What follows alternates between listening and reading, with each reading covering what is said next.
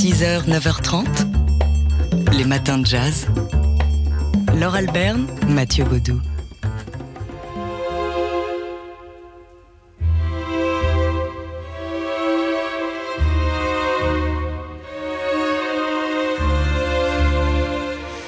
Alors si vous avez déjà plongé dedans, comme nous, vous avez peut-être reconnu le thème de la série Netflix Atlantique, euh, transatlantique. C'est une, euh, un épisode historique de la Deuxième Guerre mondiale qui a revisité Anna Winger, la créatrice de la série Unorthodox pour Netflix. On est, on est au début des années 40, donc des Américains emmenés par un journaliste et une riche héritière ont, ont aidé plus de 2000 artistes et anonymes français et allemands à rejoindre les États-Unis depuis Marseille. Parmi eux, Anna Arendt, Max Ernst, Walter Benjamin, André Breton, Marc Chagall ou encore Marcel Duchamp. Alors la série a été mise en ligne sur Netflix avant le week-end, donc ce transatlantique qu'on a vu pour vous, c'est une réussite.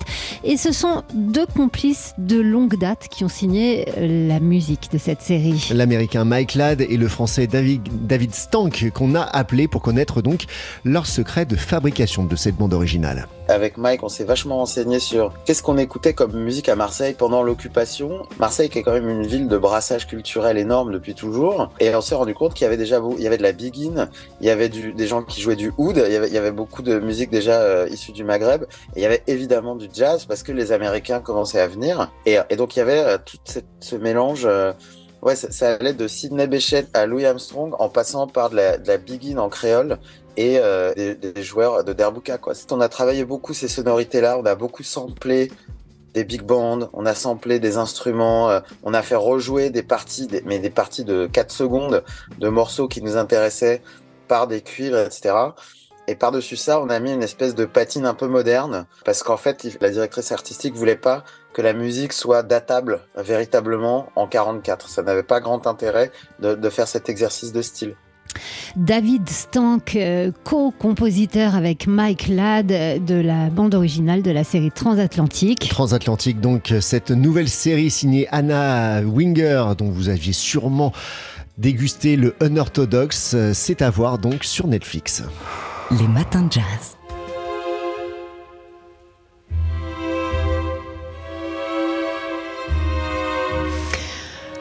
Alors si vous avez déjà plongé en apnée dans la série, vous en avez sans doute reconnu le thème principal.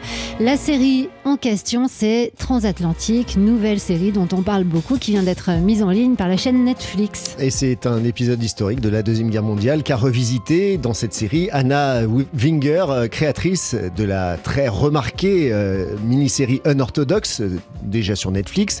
On est donc au début des années 40, des Américains emmenés par journaliste et une riche héritière ont aidé plus de 2000 artistes et anonymes français et allemands à rejoindre les États-Unis depuis Marseille. Alors parmi eux, parmi les non-anonymes, on peut citer Anna Arendt, Max Ernst, Walter Benjamin, le groupe, le couple breton, euh, Marc Chagall ou encore Marcel Duchamp. Euh, cette euh, série, donc signée par Anna Winger, ce sont deux musiciens qui, qui ont composé la musique originale, deux complices de longue date et l'un d'eux, Mike Ladd, est un ami d'enfance d'Anna Winger et donc pour la petite histoire, elle l'a appelé en lui disant j'ai une série sur Netflix, j'aimerais bien que tu en fasses la musique. Lui, n'étant pas spécialiste des musiques de film, a fait appel à un complice. Oui, le, le, français David Stank, euh, qu'on a appelé David Stank pour connaître euh, un peu le secret de fabrication de cette bande originale de cette série transatlantique. À la fin du troisième épisode, il y a une scène de fête dans une grande villa. Et pour cette scène de fête, il y a un groupe qui joue en live. Et, et en fait, on m'a demandé de former ce groupe et d'écrire du vrai jazz, j'ai envie de dire, c'est-à-dire pas du jazz hip-hop, euh, mélange du Kellington, blablabla, d'écrire vraiment pour un quintet. Et il y a euh, une, une, poignée de morceaux qui sont euh, contrebasse, batterie, guitare, euh, saxophone, euh, voix, etc. Et là, pour le coup, c'est vraiment joué live, enregistré en live. Voilà, on a écouté Joséphine Baker, on a écouté ce qui se faisait à ce moment-là, et on a essayé d'être fidèle, mais en, même temps Enfin, Mike a son écriture, moi j'ai mon écriture, et donc je pense que ça sonne comme Mike et David font de la musique. Mais je pense que c'est là où on, s'est rapproché le plus de la musique de 1940 à, à 50. Quoi. Et ça donne ça, un petit extrait. La chanson s'intitule Vini, c'est l'une des chansons de cette scène de fête avec la chanteuse Laura Prince.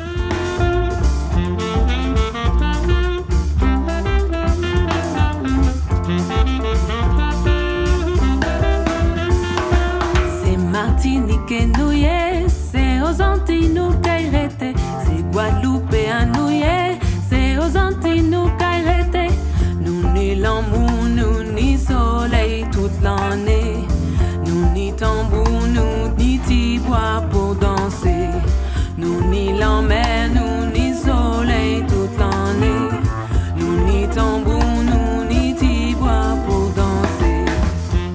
Voilà, un court extrait donc de cette bande originale. Le reste de la musique, David Stank nous en a parlé un petit peu plus tôt dans les matins de jazz. C'est euh, une, une musique qu'ils ont composée avec Mike Ladd à partir de la musique qui se faisait à Marseille à l'époque, mais aussi avec des sons euh, bien d'aujourd'hui. Euh, cette série transatlantique, c'est une réussite. On peut la voir sur Netflix. Et ben voilà. Et ben voilà, j'ai tout dit. Non, ce que je vous ai pas encore dit, c'est que la bande originale euh, est publiée par Netflix et sort même en vinyle, en plus évidemment des plateformes habituelles.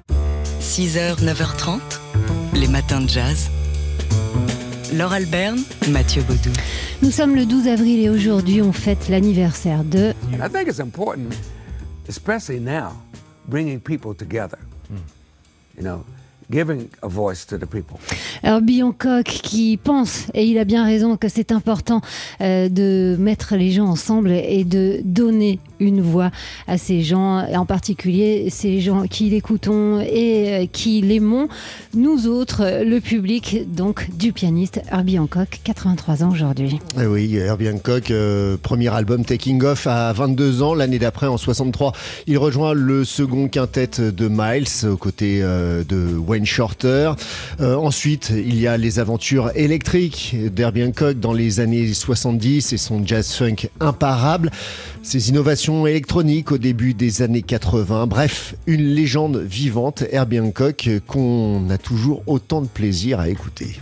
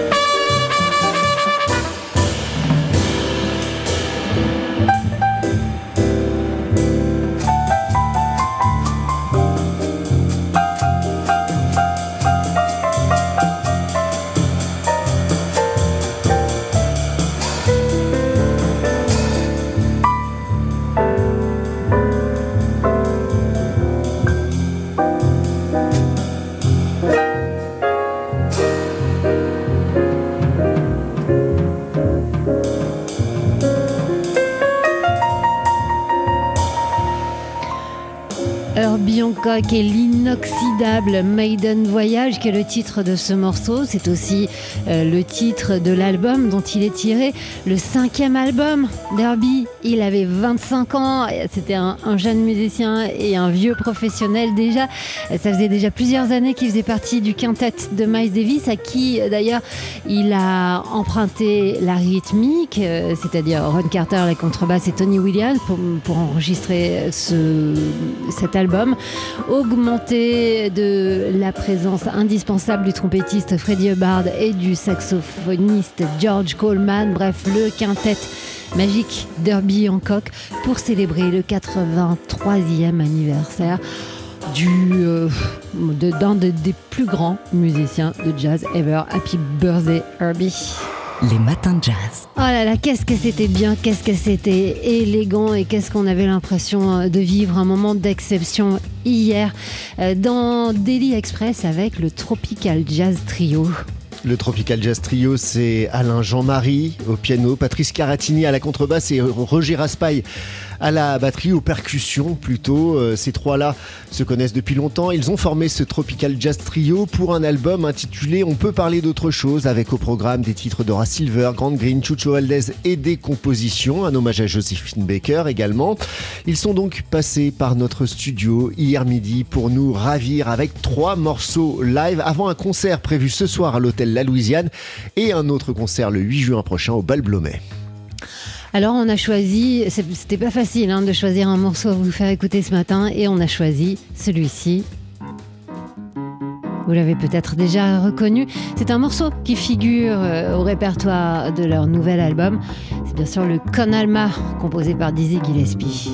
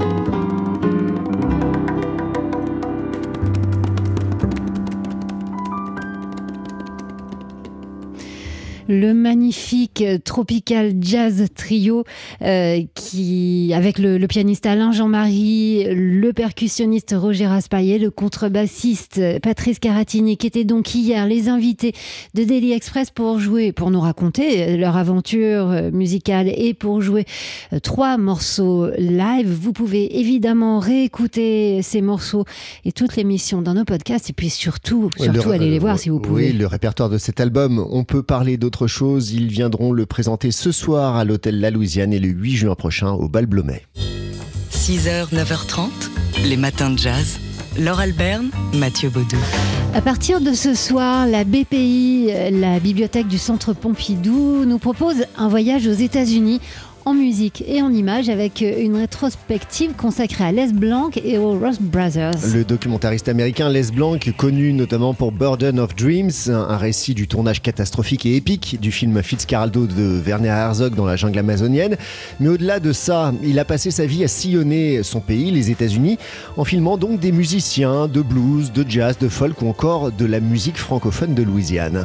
Dans son sillage, les Ross Brothers, euh, eux aussi documentaristes, font des portraits de petites communautés et de grands espaces, notamment autour du Mississippi et de ses affluents. À partir d'aujourd'hui donc et jusqu'au 9 juin, la BPI au Centre Pompidou nous propose une grande rétrospective de leurs œuvres avec notamment ce soir en ouverture The Blues According to Lightning Hopkins. Un portrait, vous l'avez deviné, du chanteur et guitariste euh, texan de Lightning Hopkins, réalisé en 1968. Il y aura aussi, euh, on l'a repéré pour vous, un documentaire, un court métrage documentaire 22 minutes, filmé en 1964, euh, consacré à Dizzy Gillespie, que vous pourrez voir le 21 avril et le 6 mai prochain.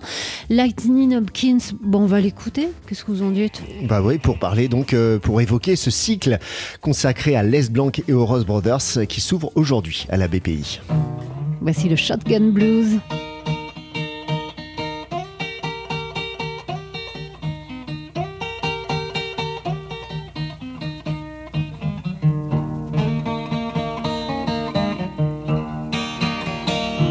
Yes, I said, go bring me my shotgun. Boy, bring me back some shell. Yes, I said, go bring me my shotgun. Boy, bring me back a pocket full of shell. Yes, if I don't get some competition, you know it's gonna be trouble here. Yes, you know my woman trying to quit me when I ain't done nothing wrong. She done put me out of doors, boy, and I even ain't got no home. I said, go, bring me my shotgun. Whoa, Lord, in a pocket full of shell. Yes, if I don't get some competition, you know it's got to be trouble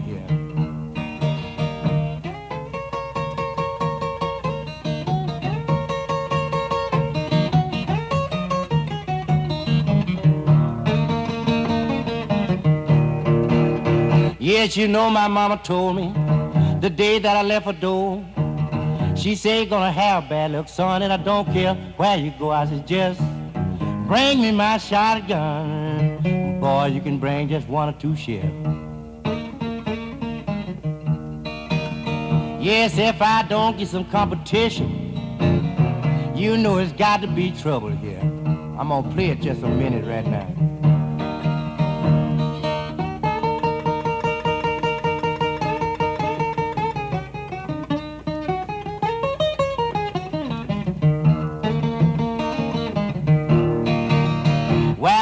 I bye bye, baby. You know you done me wrong. I'm gonna take my little shotgun now. I'm gonna carry back home. I said, going in the morning, boy, and carry my shotgun home. Yes, I figure the best thing I can do. Why did I leave that woman alone? Polka. Chaque photo a son histoire. C'est mercredi, on parle photojournalisme dans les matins de jazz avec vous, Dimitri Beck de Polka Magazine et euh, la sélection photo de Polka cette semaine qui est une photo prise ce week-end à Marseille après l'effondrement d'un immeuble. Deux rangées de voitures garées dans une petite rue conduisent à la scène du drame. Au bout de la rue, entravé, un cordon de sapeurs-pompiers s'étire le long d'un ruban de signalisation rouge et blanc qui délimite le périmètre de sécurité. Au-delà, sur la gauche de l'image, un autre groupe de sapeurs-pompiers lourdement équipés, tenue et casque de protection, bouteille d'oxygène sur le dos. Un des soldats du feu arrose à plein jet de sa lance incendie le feu qui couvre encore sous les décombres. Trois autres sapeurs-pompiers de Marseille en mouvement sont perchés sur l'amas de gravats. Leur silhouette se détache distinctement devant un épais nuage de fumée qui se, dégage de l'immeuble de quatre étages effondré. L'éclairage chaud des lampadaires et des spots de la rue euh, déployés sur le site donne une vision crépusculaire de à cette photo prise à distance par Nicolas Tuca pour l'AFP. Et cet accident qui a fait six morts, on le rappelle, et deux personnes restent toujours portées disparues, ravive évidemment chez les Marseillais de terribles souvenirs. Avec cet effondrement de la rue Tivoli au cœur de Marseille, on ne peut s'empêcher de repenser à la catastrophe de la rue d'Aubagne. Rappelez-vous, Laure, c'était en novembre 2018, deux immeubles s'étaient effondrés dans le centre-ville de la cité phocéenne, huit morts.